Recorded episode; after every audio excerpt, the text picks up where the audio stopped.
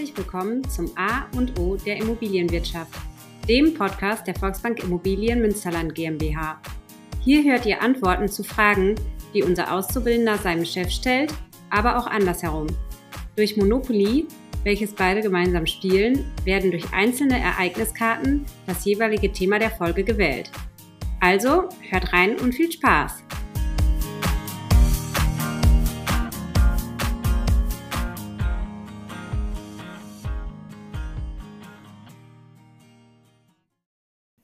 Liebe Zuhörerinnen und Zuhörer, die höchsten Abspielungen hat zwar immer noch das Thema Grundsteuer, gleichzeitig sind aber energetische Themen top in den Top 5, also sehr gut dort vertreten.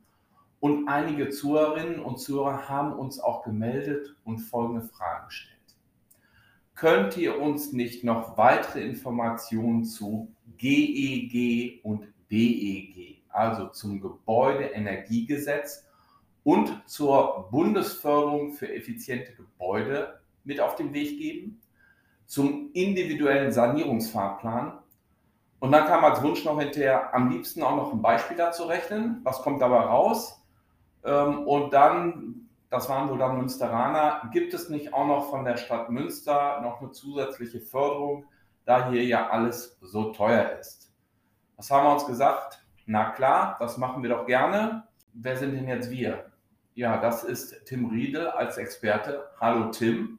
Hallo Oliver. Und ähm, ja, ich. Ähm, weil einer muss ja hier die Fragen stellen. Und äh, von daher, Tim, ich bin total froh, dass du wieder hier bist. Wie geht's dir denn? Mir geht's sehr gut und danke für die Einladung. So, und äh, ich kenne dich ja so ein bisschen. Äh, ich würde gerne sofort mit GG und BG starten. Ja, können wir gerne tun. Äh, damit die einzelnen Folgen nicht so lang werden, ja. ähm, habe ich mir Folgendes überlegt, äh, dass wir auch mehrere Folgen äh, für die Zuhörerinnen und Zuhörer machen. Und die können ja einfach den Podcast abonnieren und nicht nur einzeln immer einschalten. Und dann verpassen die auch keine Folge. Ich würde an der Stelle auch sagen, Tim freut sich darüber und ja. ich auch über positive Bewertungen, oder? Ja, sehr doch. Ja? Und wenn es noch weitere Anregungen gibt, dann können die Leute ja gerne bei mir anrufen. Oder auch bei dir. Ja, gerne. Ne? Das wäre dann Tim Riedel von Bode äh, Planungsgesellschaft für Energie oder war noch dabei. Aber du kannst das mal genau sagen. Ja, ja, also nochmal, mein Name ist Tim Riedel, bin der Vertriebsleiter bei der Bode Planungsgesellschaft für Energieeffizienz. Also wirklich absolute Spezialisten und Experten im Bereich energetischer Maßnahmen. So, und deswegen bist du mein Experte heute, wie schon bei einem früheren Podcast, der auch sehr weit oben im Ranking ist. Und deswegen habe ich dich auch angerufen, als die Anfragen der Zuhörerinnen kamen. Und deswegen starten wir. Ja. Was ist das EEG? Nee, GEG. Ich fange schon falsch an, ne? Ja, da gibt es so viele Kürzel bei uns in mein, oder in meiner Energieberaterwelt, wenn man so will. Ja, das GEG ist das Gebäudeenergiegesetz. Das gibt es nun seit dem November 2020 und hat im Prinzip die Energieeinsparverordnung damals abgelöst. Also dort hat man eine Verordnung in ein Gesetz gegossen. Und was ist im GEG hinterlegt genau? Du musst dir vorstellen, das sind so die Mindeststandards. Ne? Das ist so das, das Buch für die Handwerker, Anlagentechniker da draußen, was als Mindeststandard gemacht werden muss, wenn du am Gebäude etwas sanierst. Dann steht da zum Beispiel drin, wenn du mehr als 10% einer Bauteilfläche sanierst, dann musst du gewisse Energiestandards einhalten. Und auch, was für viele spannend ist, diese Nachrüstungsverpflichtungen in der oberen Geschossdecke etc., die sind dort auch niedergeschrieben. Und wenn ich schon einen kleinen Teil verändere, dann muss ich alles machen oder äh, gibt es da keine großen Quoten? Das ist immer bezogen auf das Bauteil. Also wenn wir jetzt sagen, wir nehmen Bauteil Dach, wenn man also mehr als 10% einer Bauteilfläche saniert, dann greift das. Und dann wird das anhand von Dämmwerten vorgeschrieben, wie viel Dämmung dann dort rein muss, dass das Gebäudeenergiegesetz erstmal erfüllt ist. Ja, da konnte ich mich nämlich an irgendetwas erinnern. Wenn man einen Teil angefangen hat, dann ist man gleich beim Ganzen. Wann wurde das denn zum letzten Mal aktualisiert, das GEG?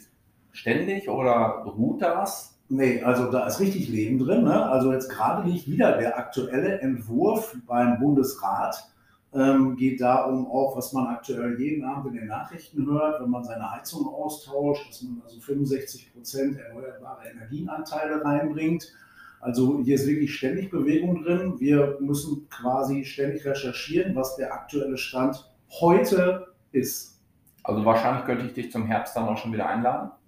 Ja, wahrscheinlich auch schon im Sommer. Ne? Wir haben jetzt Frühling, also im Sommer behaupte ich, ich habe vorhin noch mit einem Kollegen gefachsimpelt, wird schon wieder einige Neuerungen geben.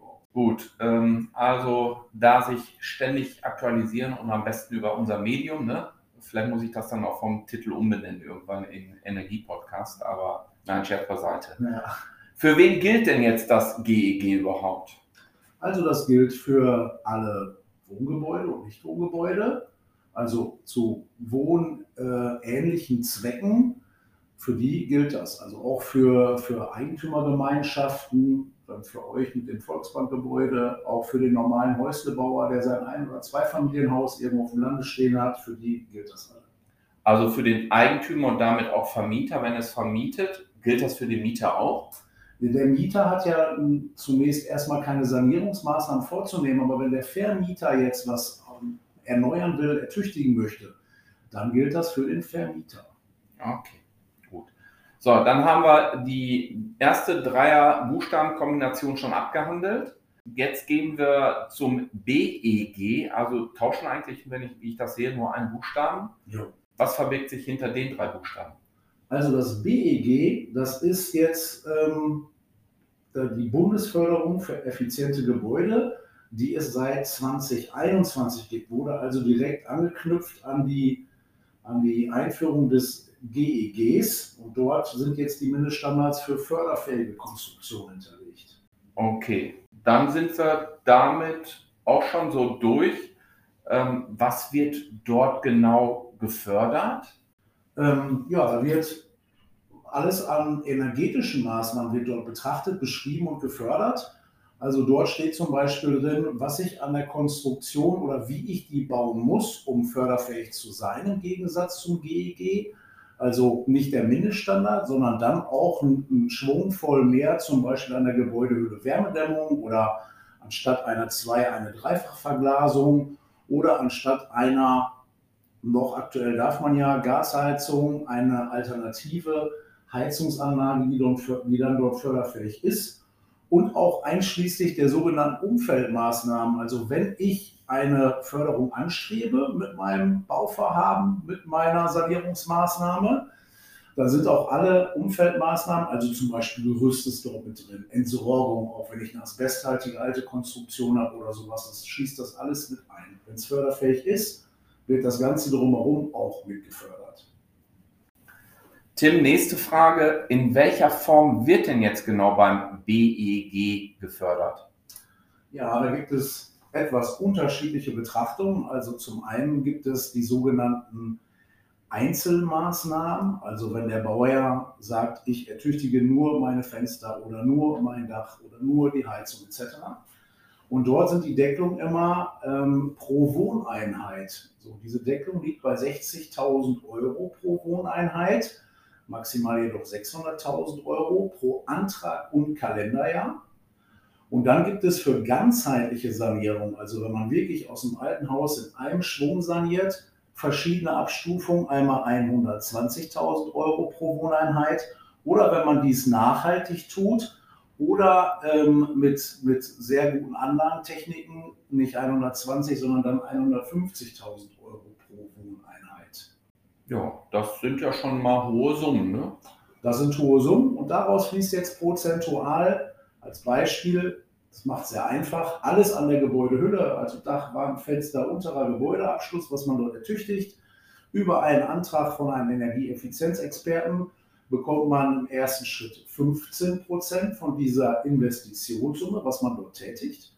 Ähm, gibt es im Vorfeld eine Energieuntersuchung, die wir auch mal in einem anderen Podcast nochmal genauer besprechen, gibt es da einen Bonus von weiteren 5 Prozent, also dann alles an der Gebäudehülle in der Spitze mit 20 Prozent gefördert. Geht dann bei der Wärmepumpe, heißes Thema gerade, aktuell bis maximal 40 Prozent, wobei genau das Thema liegt ja gerade im Bundesrat zur endgültigen Entscheidung, wie es jetzt in dem Bereich weitergehen soll. Deswegen machen wir darüber besser aktuell keine Podcast-Folge, sondern warten das eher noch ab. Ja. Wie wird die Förderung denn jetzt genau ausgeschüttet? Das hat sich, glaube ich, auch verändert. Ja, da ist auch ähm, regelmäßig Änderungen. Auch hier sind Änderungen angekündigt im aktuellen Entwurf. Ähm, jetzt aktuell ist es so bei der Einzelmaßnahme, also wenn wir jetzt wieder nur Einzelteile eines Gebäudes betrachten und energetisch ertüchtigen, gibt es nur noch Zuschüsse. Also früher hieß das ja auch im Volksmund immer KfW-Förderung. Das ist jetzt das BEG, was wir gerade die ganze Zeit besprechen. Ähm, und da gibt es also keine Kredite mehr mit Tilgungszuschüssen oder sowas, sondern der Bauherr muss komplett in Vorleistung gehen und erst am Ende aller Tage bekommt er die, die Zuschussförderung, also das Geld wirklich aufs Konto überwiesen. Bei der ganzheitlichen Sanierung ist es jetzt schon wieder unterschiedlich. Da sind wir dann im Bereich der Kredite mit Tilgungszuschüssen und sehr attraktiven Zinssätzen. Okay. Wer kann jetzt die Förderung denn beantragen? Also im Grunde genommen kann das erstmal jeder Hausbesitzer beantragen für seine Maßnahme. Jedoch etwas unterschiedlich zu sehen ist es alles an der Gebäudehülle, muss durch den Energieeffizienzexperten beantragt werden auf so einem Online-Portal. Ähm, bei der Heizungstechnik ist es so, da kann es der Bauer selber tun oder auch der Heizungsbauer kann es in dem Bereich tun. Im Bereich der ganzheitlichen Sanierung, was ich gerade ansprach, wo diese Deckung pro Wohneinheit deutlich höher sind, muss es auch wieder der Energieberater tun. So, und dann gibt es ein paar wenige Ausnahmen. Eine Ausnahme wäre zum Beispiel ein reines Ferienhaus. Das, das kann man jetzt nicht fördern lassen, sei denn man bewohnt das über eine bestimmte Nutzungsdauer selber. Dann sind auch hier Förderungen möglich. Aber da kommen wir wahrscheinlich, Tim, auch bei dem individuellen Sanierungsfahrplan auch nochmal auf dieses Thema und deswegen ist es auch sinnvoll, den zu machen, weil dann bin ich sofort auf der sicheren Seite. Ja. Aber das wollten wir ja in der nächsten Podcast-Folge machen und sonst wird diese, das weiß ich jetzt schon, auch viel zu lang. Wann wurde das BEG das letzte Mal aktuell aktualisiert? Also auch hier gibt es ständig Anpassungen. Ne? Also zuletzt wurden zum Beispiel diese Klimasplittgeräte gestrichen. Auch hier müssen wir ja eigentlich täglich recherchieren, ob es Änderungen gibt. Auch hier ist jetzt zeitnah zu erwarten, dass es eine Anpassung gibt aufgrund dieser Heizungsgeschichte mit diesen 65 Prozent erneuerbare Energie. Okay.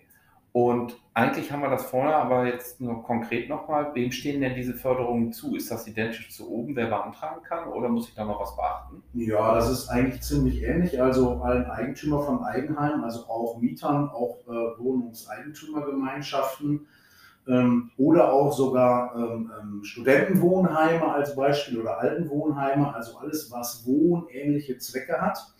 Ähm, es gibt die eine Einschränkung, das Gebäude muss also mindestens fünf Jahre alt sein, was ja ein sehr junges Gebäude wäre, und dann könnte man hier in irgendeinem Bereich eine förderfähige Maßnahme durchführen. Okay, sonst wäre wahrscheinlich ja schon dramatisch ein fünf Jahre altes Haus, wenn das schon wieder durchsaniert werden müsste.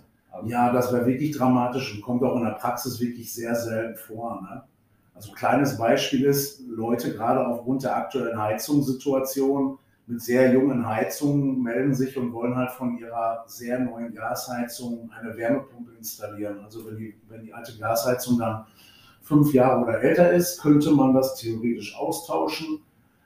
Ökologisch betrachtet macht das meiner Meinung nach keinen Sinn. Ja, ist wahrscheinlich die Verunsicherung, die aktuell im Markt herrscht, aber ja. da wollen wir mal jetzt nicht mehr weiter drauf eingehen weil wir leider diese Lösung zu diesen Fragen auch nicht wissen. Was gibt es, Tim, sonst noch zu beachten? Ja, was wichtig ist im Bereich der Zuschussförderung, die wir jetzt die ganze Zeit hier bisher besprechen, ist, dass keine Auftragsvergabe vor Antragstellung durchgeführt werden darf, beziehungsweise der Bauer den Auftrag nicht an den Handwerker vergeben darf. Auch das war ähm, vor der Einführung des BEGs in 21 so, da durfte der Baubeginn nicht starten. Das glauben viele noch Bauern, dass das so wäre. Das ist es nicht. Das wäre also sofort absolut förderschädlich. Erst muss der Förderantrag gestellt sein und dann heißt es so schön, nun darf der Bauer auf eigenes Risiko die Aufträge vergeben. Will er das Risiko ausschließen, muss er ja, teilweise sechs Monate warten bis zum sogenannten Zuwendungsbescheid, wo dann hochamtlich ähm, beschrieben wird, dass die Fördergelder für ihn sicher und zurückgestellt wurden. Ansonsten ist so eine Antragstellung pro Antrag und Kalenderjahr immer wieder weiter durchführbar. Okay. Vorhin hast du, glaube ich, über förderfähige Maßnahmen gesprochen. Was ist denn der Nutzen so einer förderfähigen Maßnahme? Ja, also zum einen, dass diese Konstruktion ja in erster Linie zu CO2-Einsparungen führen, durch bessere Anlagen oder durch mehr Gebäudedämmung. Ähm, aber es ist auch tatsächlich so, wenn man jetzt eine Standardsanierung, eine Standardsanierung mit einer förderfähigen Sanierung vergleichen würde ähm, und da die richtigen Produkte oder Materialien wählt, hat man also auch neben der CO2-Einsparung natürlich sowieso auch eine Brennstoffeinsparung. Was aber die letzte Zeit ein immer wichtigeres Thema wird, wird zum Beispiel der sommerliche Hitzeschutz, was mit einer Standardvariante tatsächlich kaum oder gar nicht abzubilden ist was man in förderfähigen Konstruktionen wunderbar umsetzen kann. Also auch dadurch natürlich einen höheren Wohnkomfort im Gebäude hat, wenn es dann im Sommer nicht so schnell heiß wird. Ne? Neben der Wertsteigerung und solchen Dingen natürlich. Ja, du hattest uns ja hier auch im Hause geschult und das fand ich war ein ganz spannendes Thema, dass es äh, unterschiedliche Materialien benötigt, einmal für Kälteschutz als auch das, was du sagst, immer, was immer wichtiger wird, dieser Hitzeschutz halt. Also äh, hat mir auch die Augen da geöffnet, fand ich sehr, sehr gut. Äh, nächste Frage, ich bin ja hier für die Fragen zuständig. Wie lange habe ich denn Zeit, um diese Maßnahmen überhaupt umzusetzen? Also wenn jetzt so ein Energieeffizienzexperte einen Antrag für eine förderfähige Konstruktion gestellt hat, hat der Bauherr zwei Jahre Zeit, um diese Maßnahmen umzusetzen. Und man könnte sogar noch hingehen und das nochmal um zwei weitere Jahre verlängern. Okay, dann hätte ich vier Jahre, dann sieht das ja schon ein bisschen aus bei Handwerkerknappheit etc. Ja, genau. Das ist vielleicht da äh, die äh, Herausforderung, die es aktuell noch zusätzlich gibt. Ja, definitiv. Gibt es so wie obere Ansprüche an die Qualität, also was ich mindestens erfüllen muss oder ist nach oben alles offen? Also es ist so, man hat natürlich dann an der Gebäudehülle oder bei der Anlagentechnik bestimmte Qualitäten zu erreichen. Was aber echt spannend ist, ist zum Beispiel, also nach oben hin wird gar nicht gedeckelt. Ne? Also wenn ich jetzt zum Beispiel eine neue Heizung einbaue und da wird Verrohrung vertauscht, da steht jetzt nicht irgendwo, dass man vorher verzinkte Rohre nehmen muss oder Kupfer. Also man kann da auch durchaus Edelstahl nehmen. Oder aktuell ein brandheißes Thema ist zum Beispiel, dass wenn ein Photovoltaikdachziegel eingebaut wird oder eingedeckt wird, dass der auch im Sinne des BEGs gefördert wird wie ein normaler Dachziegel. Okay. Du hast das vorhin schon gesagt, aber das ist sicherlich eine spannende Frage auch für die Zuhörerinnen und Zuhörer und ähm, sicherlich nicht auf Verbindlichkeit. Wie lange dauert denn, bis die Kohle, sprich das Geld äh, bei den Eigenheimbesitzern, jetzt sage ich das auch schon, bei den Eigentümern ja. und Vermietern angekommen ist? Ja, Oliver, das dauert mittlerweile, nachdem wir die Schlussrechnung vom jeweiligen Fachunternehmen bekommen haben und die auch auf Richtigkeit geprüft haben und so weiter, das Ganze wieder hochladen dauert das mittlerweile vier bis fünf Monate, bis der Bauer dann wirklich das Geld in Form eines Zuschusses auf sein Konto überwiesen bekommt. Gut, aber für alle Zuhörerinnen und Zuhörer unverbindlich an dieser Stelle, hier ist unser Mahner Adrian, den wir doch ein bisschen vermissen, oft immer mit dem mahnenden Zeigefinger dabei. Jetzt sprechen wir hier über Sanierung ja oft und manche Leute kaufen sich ja auch eine Immobilie und da ist beliebtestes Thema eigentlich Eigenleistung. Frage hier, wenn ich jetzt mein gekauftes Haus saniere äh, und das Haus ist schon älter als fünf Jahre, als Wiederholung nochmal, ja. sind da meine Eigenleistungen, die ich auch machen kann, auch förderfähig? Ja, also das ist tatsächlich wieder aktuell geworden. Seit diesem Jahr, also auch eine Änderung im BEG in diesem Jahr ist, dass Eigenleistung wieder förderfähig ist. Ähm, hier wird aber ausschließlich nur das Material, was, was ähm, unmittelbar mit der Maßnahme zusammenhängt. Also zum Beispiel, wenn man jetzt so eine Geschossdecke dämmt, die Dampfbremsfolie und dann zum Beispiel die dazugehörige Wärmedämmung. Ähm, alle weiteren Materialien, die zum Beispiel beim Trockenbau mit in Frage kämen, nur als Umfeldmaßnahme über ein Fachunternehmen. Ähm, und was man ganz klar sagen muss, dass man, wenn man äh, in einer Eigenleistung arbeitet, entweder über einen Fachunternehmer oder über Energieeffizienzexperten eine Bestätigung benötigt von denen, dass man das auch fachgerecht gemacht hat. Da sehe ich eher die Schwierigkeit, ähm, wenn irgendein Bauherr, der irgendeinen Beruf macht, nehmen wir mal einen Schneider und der meint, seine neuen Fenster einzubauen, muss ihm ein Profi bestätigen, dass er das richtig getan hat. Ja, Von daher wird es vielleicht doch ein bisschen schwieriger sein, aber es ist zumindest machbar. Ja, es ist zum Beispiel hilfreich, ich glaube, daraus resultiert das auch Fachkräftemangel, wenn jetzt jemand eine Fußbodenheizung verlegt und der Heizungsbau hat keine Möglichkeit, dass das rausgestellt wird. Dann kann man sowas selber tun, ohne dass es förderschädlich ist. Also man kann das auch wirklich sinnvoll einsetzen. In den Bereichen halte ich auch Eigenleistung eigentlich für den sinnvolleren Teil. Ja. Lieber Tim, vielen Dank für diesen Überblick erstmal. Ich behaupte mal, für mich sagen zu können, die Grundlagen habe ich jetzt erstmal verstanden. Und in den nächsten Folgen, so war das zwischen uns zumindest abgestimmt, wollen wir ein bisschen konkreter werden. Und damit sprechen wir in der nächsten Folge über den individuellen Sanierungsfahrplan. Ja. Und da steckt ja eigentlich schon der Begriff individuell drin. Also gehe ich davon aus, dass wir dann ein bisschen handfester, ein bisschen mehr Praxis, Individualität schon kommen. Und da freue ich mich, äh, dass wir die Folge auch zusammen machen und für alle Zuhörerinnen gilt, abonnieren, damit ihr diese Folge nicht verpasst. Und äh, Tim, an dich gerichtet, ich würde sagen, bis gleich. Ja, bis gleich, Oliver. Dankeschön.